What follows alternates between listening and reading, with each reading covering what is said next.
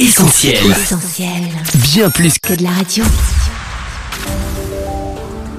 Là que je parle, Sophie et Lauriane.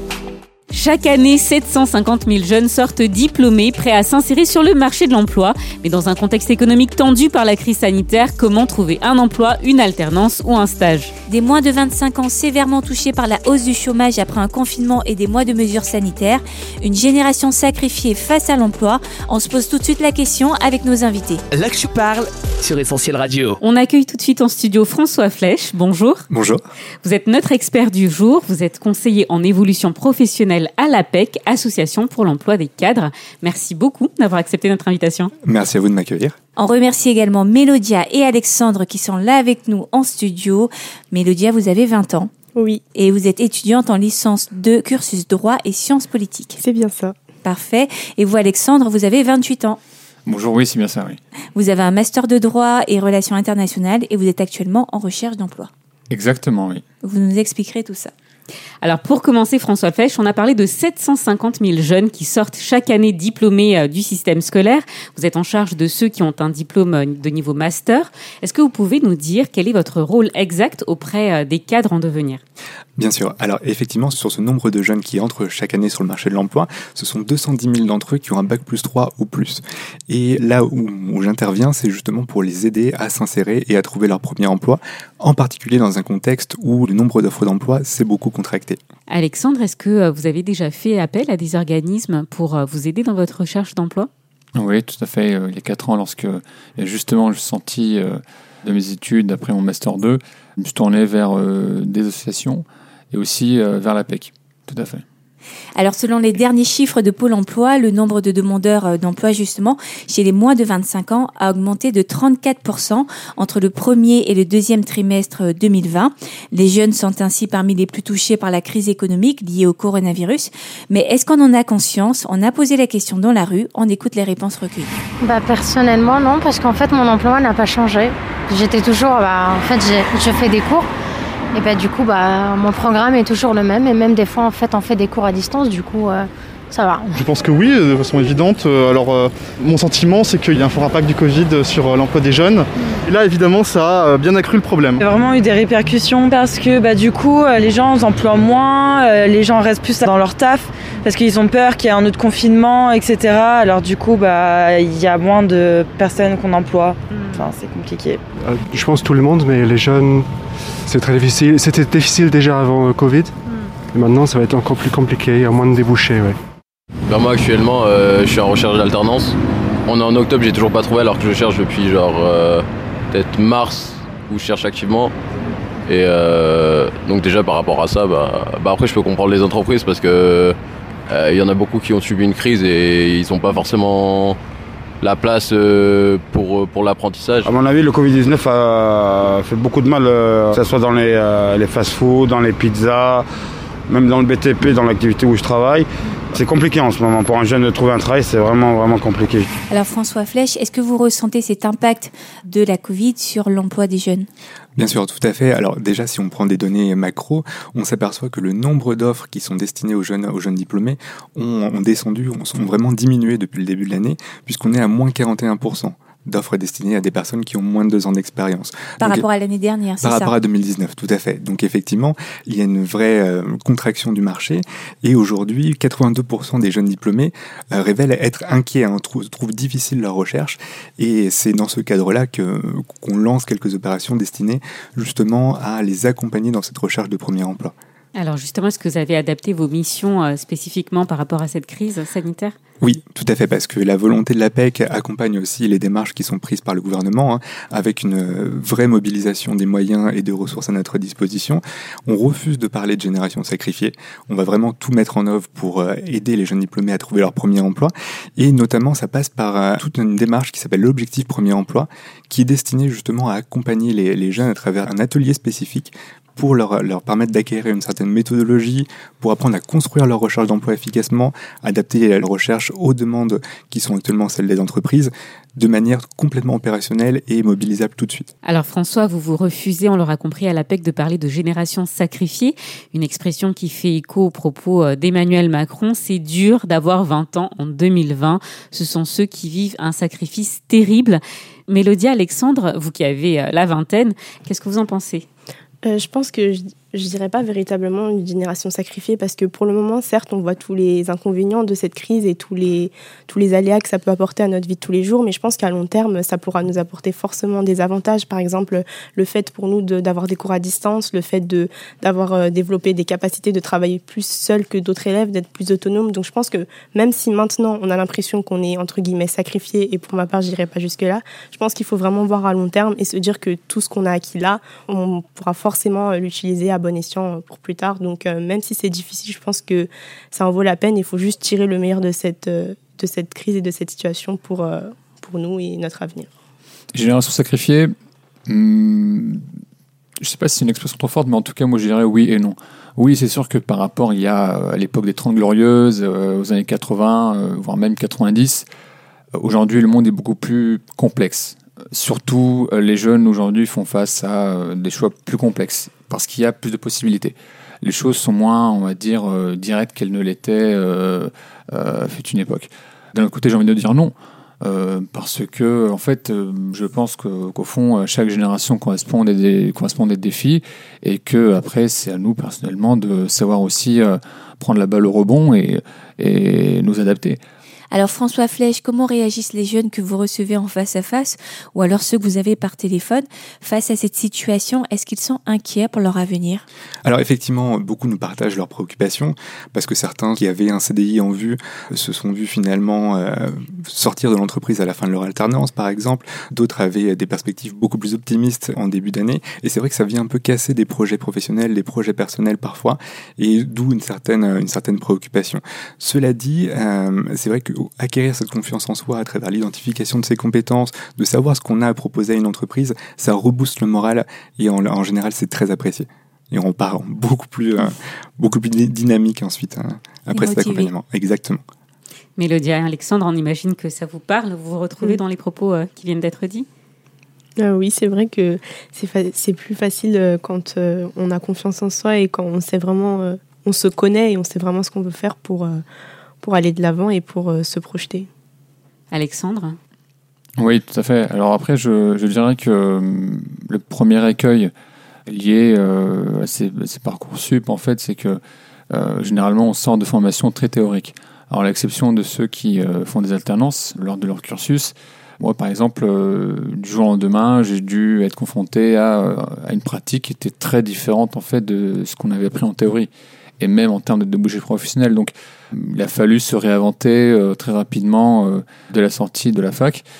Et je pense que, bah, heureusement qu'il y a justement ce genre d'associations, qu'il y a également d'entreprises comme la PEC qui permettent justement de, mettre le pied à l'étrier pour les, nouveaux diplômés. Mais je dirais qu'il y a aussi un problème euh, beaucoup plus vaste, qui est aussi celui de, l'université et comment aujourd'hui l'université prépare les jeunes en fait à, à trouver un emploi et surtout un emploi qui puisse leur correspondre. Et avec euh, cette crise euh, économique qui est là, j'imagine euh, que ça n'aurait aussi pas mal d'inquiétudes pour vous. On parle beaucoup de la dette publique qui ne cesse d'augmenter, qui va avoir un impact pour vos générations plus tard. Ça vous inquiète, Mélodie, Alexandre? Oui, c'est vrai que c'est inquiétant parce qu'on se dit est-ce que finalement tout ce qu'on est en train de faire là, tout ce que tout le travail qu'on fournit, est-ce que ça va pas être compromis par tout ce qui se passe là et est-ce que nous on sera pas confrontés à, aux conséquences de ce qui se passe maintenant. Là, aujourd'hui, on les voit déjà euh, énormément, mais est-ce que dans 3 ans, 4 ans, quand je vais finir mes études, ce sera pas encore pire et comment on va faire pour euh, faire face à ça? Je dirais que c'est une question très intéressante qui nécessite aussi une, une, réponse un peu complexe. Inquiétant, oui et non. Inquiétant, oui, parce qu'effectivement, euh, comparé il y a 10 ans, il y a même 5 ans, aujourd'hui, les perspectives sont beaucoup plus moroses que celles présentées il y a justement quelques années. D'un autre côté, moi, à titre personnel, c'est vrai que d'un point de vue objectif, on est dans un état où euh, l'économie va plutôt bien, euh, si on regarde par rapport à, d'autres états dans le monde et même en, Europe. Donc je, pense qu'il y aura toujours un moyen de, de se relancer, mais c'est vrai que euh, aujourd'hui on est dans une situation qui est euh, un peu plus un peu plus triste, un peu plus euh, brouillonne que, qu'il y a quelques années. Oui. Et autre question intéressante, est-ce qu'il y a des secteurs particulièrement touchés? On écoute tout de suite les réponses recueillies lors de notre micro-trottoir. Je sais pas, je dirais la restauration, le tourisme. euh, Après, non, je sais pas. Les secteurs plus concernés, bah, je pense que c'est un peu partout que ça se passe comme ça. Euh, moi, je sais que dans la vente, euh, on recrute beaucoup en ce moment parce qu'il il y a eu beaucoup de problèmes à cause du Covid, euh, des embrouilles au niveau du taf, du coup ça, ça part. Mais je pense que c'est plus au niveau euh, restauration ou euh, dans des bureaux, euh, c'est peut-être plus compliqué pour trouver du taf. Bah, moi, je travaille dans l'information, je côtoie pas mal de monde dans tous les secteurs. Et que ce soit l'aérospace, euh, les personnes qui travaillent en usine, dans les services, dans le secteur tertiaire, pareil. Bah, tout le monde est concerné en fait. Plus les, tout ce qui est restaurant, tout ça. Tout ce qui doit fermer euh, à des heures euh, un petit peu contre, euh, fixes, oui. Bah, je dirais plus en fait les secteurs qui n'utilisent pas l'informatique à nos jours. Et en fait, par exemple, les gens ils sont obligés de se déplacer euh, bah, sur leur lieu de travail. Voilà. Euh, moi, le secteur, c'est la comptabilité-gestion. Tous les secteurs en soi, ils ont été impactés. À part euh, dans, le, dans le domaine, par exemple, de la viticulture, moi, je sais que mon père travaille là, mon père travaille là-dedans. Et l'année dernière, j'allais pas en cours et j'ai travaillé là-dedans. On était un secteur qui n'était pas du tout touché par le Covid parce qu'on bossait en extérieur. Donc pour le coup, ça, ça va. Mais après, le reste des secteurs, euh, ils ont forcément été touchés. La restauration et le BTP, ouais. Alors François Flèche, vous nous avez parlé tout à l'heure euh, d'offres euh, d'emploi qui étaient moins importantes par rapport à 2019. Est-ce que vous constatez qu'il y a des secteurs qui sont particulièrement euh, touchés par cette pénurie d'embauches? Alors très clairement, le secteur de l'événementiel, par exemple, est euh, frappé particulièrement fort par cette crise. Au-delà de secteur, je parlerai plus de métiers. Le métier des ressources humaines, par exemple, le marketing, la communication, font partie de ceux où, euh, malheureusement, cette diminution du nombre d'offres est particulièrement manifeste. hein. C'est assez flagrant. Et euh, clairement, c'est vers les étudiants de ces promotions-là qu'on adresse vraiment notre invitation à participer à ces ateliers premier emploi qui visent à accompagner 50 000 jeunes, soit le double des années précédentes d'ici à l'été 2021. Et concrètement, en quoi consistent ces ateliers? Alors tout simplement, c'est un atelier qui va accueillir pendant 4 heures en présentiel ou à distance bientôt des jeunes diplômés ou des étudiants euh, fraîchement euh, diplômés ou en recherche d'une alternance éventuellement qui pourraient euh, être intéressés à développer une méthodologie de recherche d'emploi. Une méthodologie de recherche d'emploi, ça s'acquiert. Beaucoup de jeunes ont tendance à surestimer leur capacité à trouver leur premier emploi par eux-mêmes. Et ça fait partie d'un des deux écueils dans lequel beaucoup tombent, qui est euh, compter sur ses propres moyens, forces, etc. et euh, se décourager au bout d'un moment. Donc l'objectif de cet atelier, c'est de favoriser la- l'acquisition d'une méthodologie, d'un plan d'action qui soit efficace et opérationnel, et de créer cet esprit de pair, de soutien mutuel, cette solidarité qui est importante pour le moral aussi. Alors Mélodie, il était question de secteur d'activité, de euh, métier en particulier. Vous êtes étudiante en droit. Est-ce que euh, le contexte vous fait revoir vos plans de spécialisation et de carrière pour plus tard? Euh, non, pas vraiment. Je me dis que je vais pas forcément changer. Je vais rester sur euh, ce que j'ai voulu faire parce que si je voulais faire ça, c'est pour une raison. Mais je me dis que je reste pas fermée à, changer euh, plus tard si la situation évolue encore. Mais pour l'instant, je me dis que tout peut changer encore et que ça peut être mieux. On a parlé de moins d'offres d'emploi, mais il y a aussi des emplois qui devraient être détruits cette année. C'est ce qu'a annoncé la Banque de France avec le chiffre de 800 000. Le chômage pourrait également bondir pour atteindre des sommets, 11% au premier semestre de l'année prochaine. François Flèche, est-ce que vous vous sentez suffisamment armé pour répondre aux besoins de tous ces jeunes? Alors tout à fait. Déjà, d'un point de vue euh, global, le gouvernement a lancé en juillet dernier un plan Un jeune, une solution, qui est quand même doté de 6,5 milliards d'euros de moyens. Euh, le gouvernement agit beaucoup et euh, en parallèle, vraiment dans cette même dynamique, l'APEC s'est donné les possibilités d'agir et l'avantage, c'est qu'on a vraiment cette connaissance, cette expertise des besoins des entreprises, un maillage territorial qui est très serré, ce qui nous permet d'agir au plus près des bassins d'emploi. hein. On est sur des actions très réactives, notamment des démarches auprès de nos partenaires, les universités et les écoles. Euh, rien qu'au mois de novembre, par exemple, on a plusieurs interventions de prévues à Lyon 2, de manière à conseiller les, les étudiants sur leur CV. Et ça, c'est vraiment ce qui est attendu de nous, d'être sur le terrain au plus près des besoins des jeunes.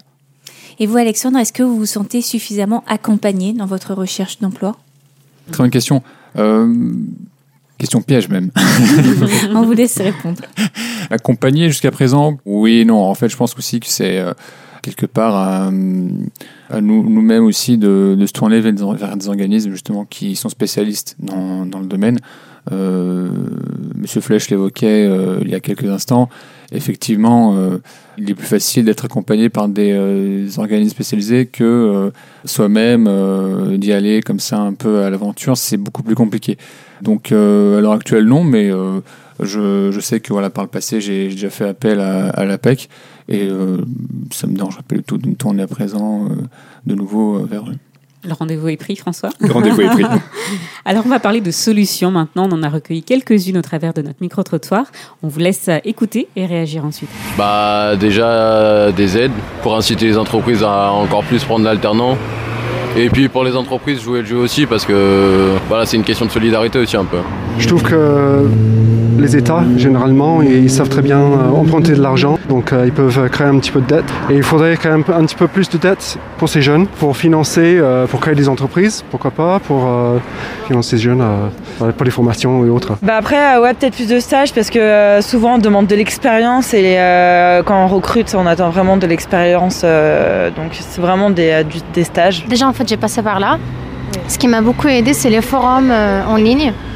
Au lieu de faire un forum comme ça en présentiel, on peut le faire en ligne, on peut passer des entretiens en ligne. Par rapport au problème du Covid, je pense que le, le meilleur moyen, c'est de mettre l'argent là où il peut être utile et pas dans les poches de gens pour qui ça ne sert absolument à rien. Voilà. Tout ce qui est formation, à mon avis, c'est indispensable. Les stages, c'est bien, ça va un moment, mais euh, c'est formation.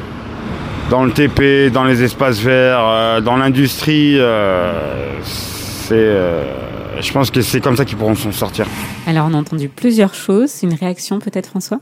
Alors effectivement, il y a beaucoup d'outils qui sont mentionnés, hein, des outils de politique économique, des outils de formation, et euh, c'est ce qui est inclus dans le package de, de Un jeune, une solution. Ça reprend pas mal d'éléments qui ont été évoqués dans ces réactions.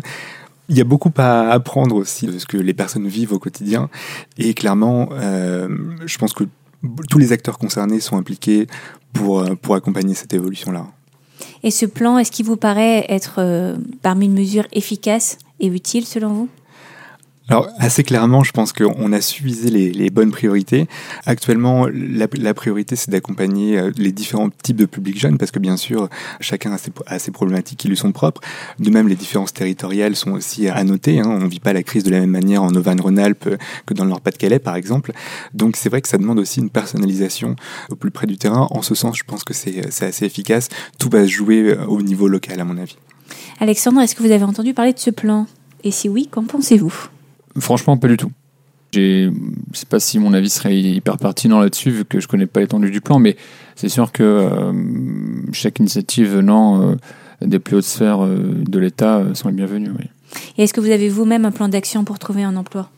Un plan d'action, à l'heure actuelle, pas vraiment. En fait, contrairement aux années précédentes, je me laisse plus le temps de voir, de sonder, d'évaluer, parce que les années précédentes, j'ai été beaucoup stressé par le, par le temps et aussi par l'argent, qui sont euh, bien évidemment des problématiques euh, très prégnantes euh, lorsqu'on sort des études.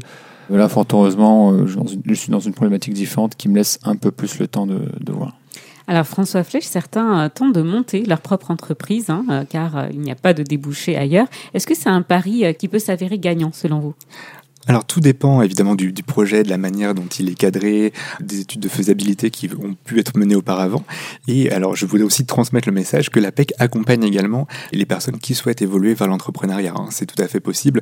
Euh, en tant qu'acteur du conseil en évolution professionnelle, on dispense aussi un accompagnement à ce niveau-là pour aider à déterminer la faisabilité, la viabilité d'un projet et euh, de le valider pour permettre à la personne d'avancer vers, euh, vers la création de sa structure, le cas échéant.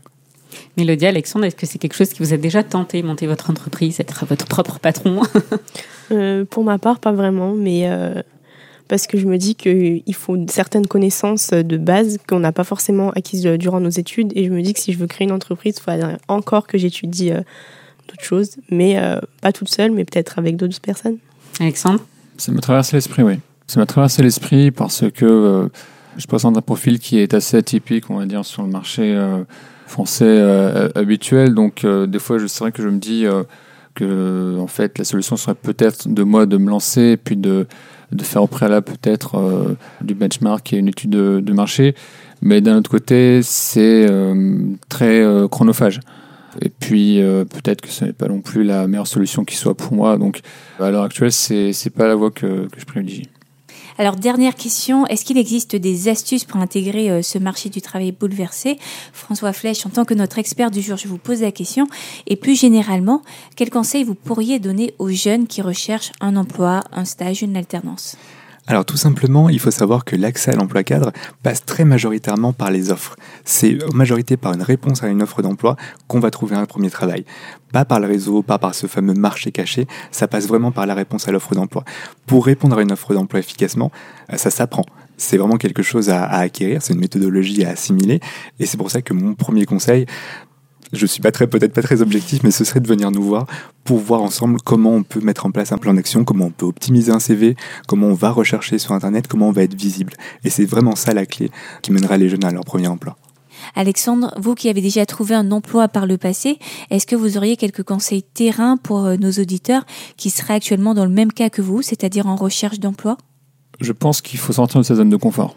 Aujourd'hui, euh, très typiquement, euh, en France, euh, c'est, je dirais pas mission impossible, mais de moins en moins probable, à moins de vraiment de. euh, par exemple, je prends l'exemple du droit. euh, Si en droit vous souhaitez devenir avocat, euh, voilà, c'est un métier dont on aura toujours besoin, comme médecin, euh, comme ces métiers effectivement qui sont fondamentaux dans une société, euh, pour plusieurs raisons. Quoique même quand je dis avocat, aujourd'hui, on limite trop d'avocats en France. Mais sinon, pour ceux qui n'ont pas forcément de métier prédestiné ou, qui n'ont pas de fixette dessus, je crois qu'il faut sortir de sa zone de confort.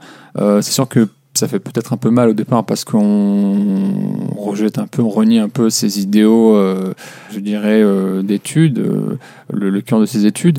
Mais d'un autre côté, ça nous permet aussi de, de nous découvrir et euh, d'aller sur des terrains euh, sur lesquels on peut performer et euh, qui peuvent aussi apporter d'autres facettes à notre compétence euh, professionnelle.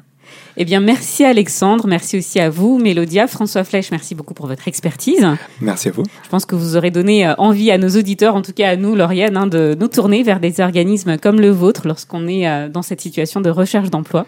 Et on sera ravis de vous accueillir. Merci beaucoup. Mélodia et Alexandre, on vous garde avec nous en studio, mais avant de poursuivre cette émission, on va marquer une pause en musique. On s'écoute tout de suite One and Only de Richnin et on revient juste après. À tout de suite.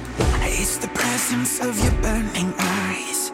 It's your voice like ocean's waters rise. It's the name tattooed upon your thigh that makes you famous. Là que tu parles, Sophie et Lauriane. Vous êtes sur Essentiel et aujourd'hui dans l'Actu Parle, on parle jeunes, Covid et emploi, un mélange explosif qui euh, n'aide pas à trouver un emploi, un stage ou une alternance pour des milliers de jeunes. Pour en parler, notre expert du jour, François Flèche, est en studio avec nous. Une interview à retrouver bien sûr en podcast, mais avant, c'est en compagnie de Mélodia et d'Alexandre qu'on termine cette émission.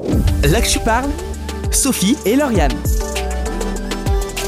Mélodia, Alexandre, vous êtes euh, tous les deux chrétiens. Alors pourquoi est-ce que c'est important aujourd'hui de le préciser dans cette émission? Qu'est-ce que ça signifie concrètement dans votre vie?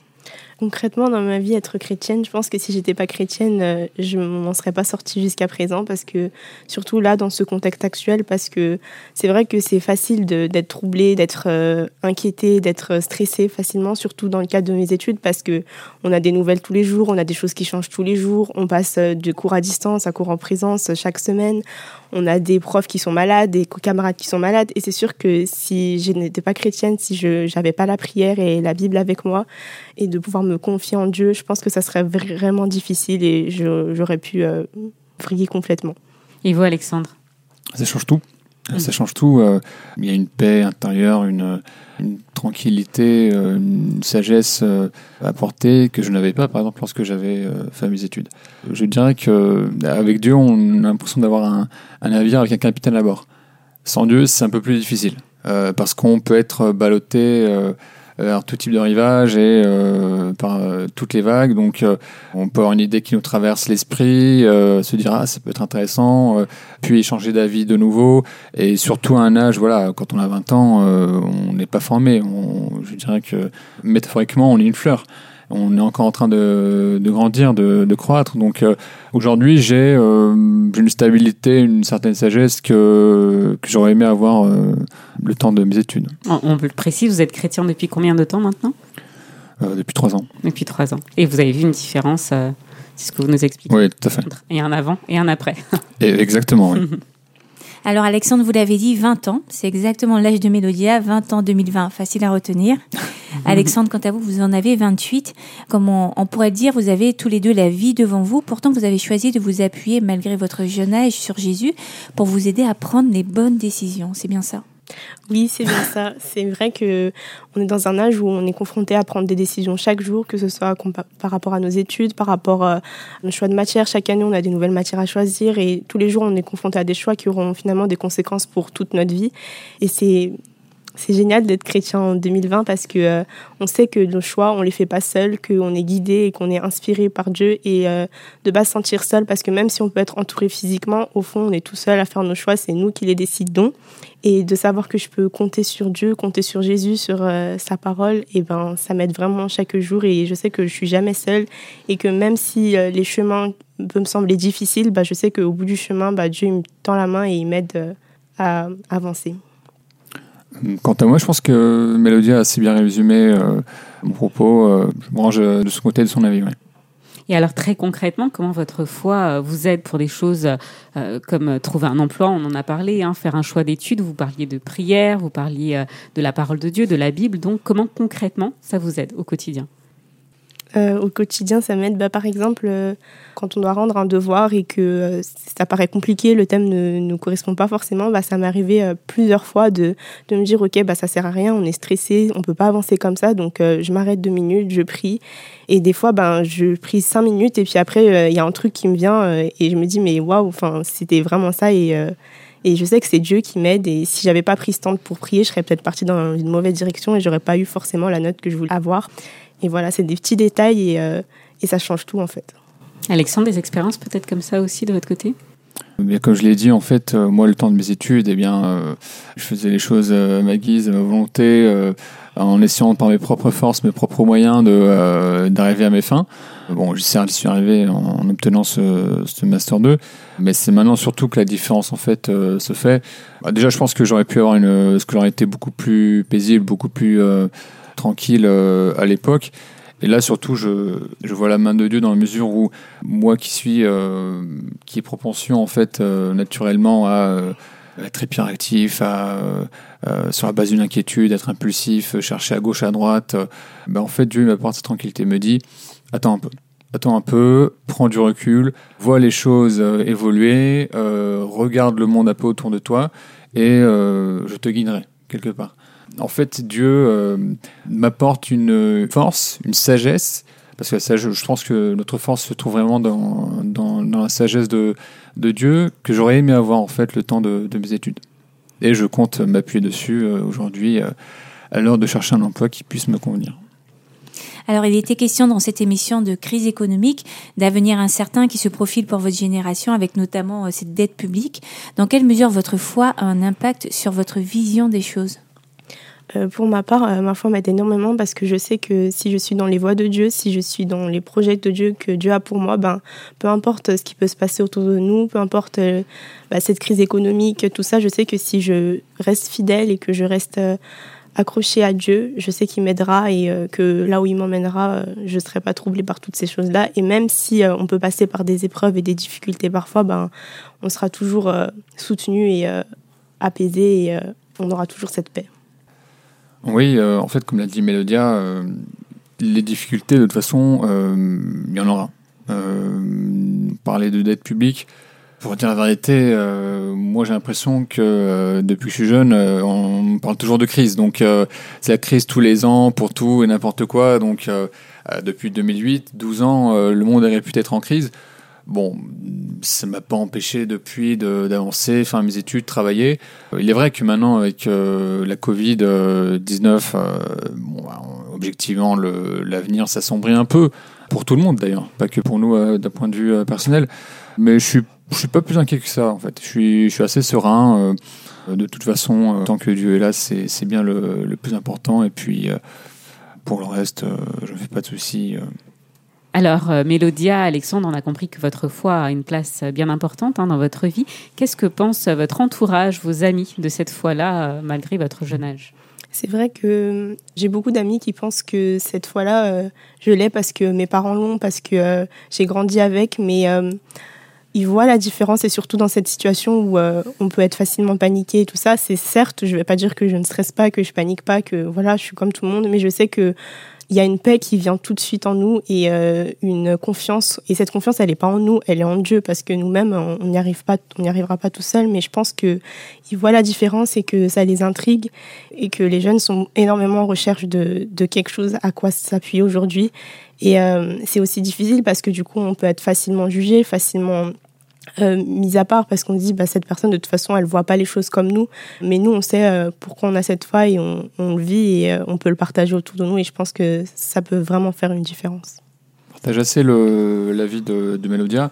Euh, en, tant que tel, c'est vrai que nous, on a quelque part, comme le disait Blaise Pascal en, son temps, on a fait un pari. C'est-à-dire croire en quelque chose qui n'est de prime abord, et je dis bien de prime abord, pas visible. Donc euh, c'est vrai que pour beaucoup aujourd'hui, on est dans une époque où euh, du euh, self-made man, de se faire soi-même par ses propres moyens.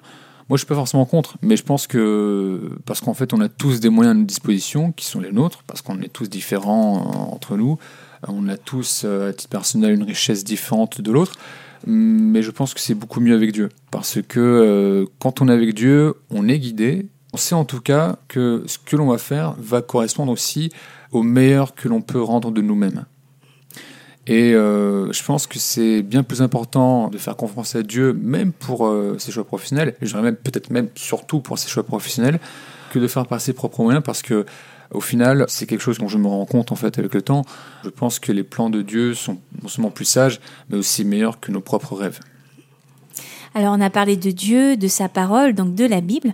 Est-ce que pour finir, vous auriez un verset à nous partager, un verset qui peut-être vous touche particulièrement, vous encourage dans ce domaine?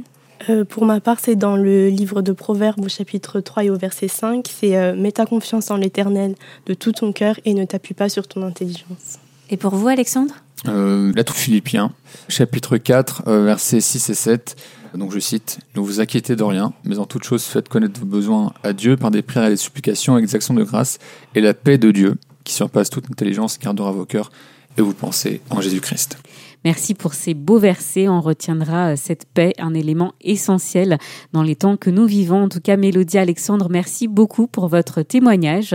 On vous souhaite de trouver euh, un travail, Alexandre.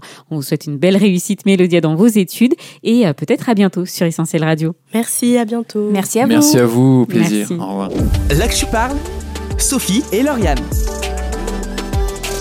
C'est sur ces quelques mots qu'on vous laisse. Rendez-vous sur essentielradio.com pour retrouver cette émission et plein d'autres en podcast gratuitement, bien sûr. On vous invite aussi sur les réseaux sociaux pour liker, partager et commenter cette émission. N'hésitez pas à faire aussi entendre votre voix sur WhatsApp au 07 87 250 777. Encore merci à tous ceux qui nous ont aidés à atteindre les 92% de notre objectif. On n'est vraiment pas loin du but. Alors si vous aussi vous voulez vous joindre à notre campagne de financement participatif, rendez-vous sur soutenir.essentielradio.com. On vous dit à la semaine prochaine, on sera là au rendez-vous. Salut Salut Là que tu parles, Sophie et Lauriane.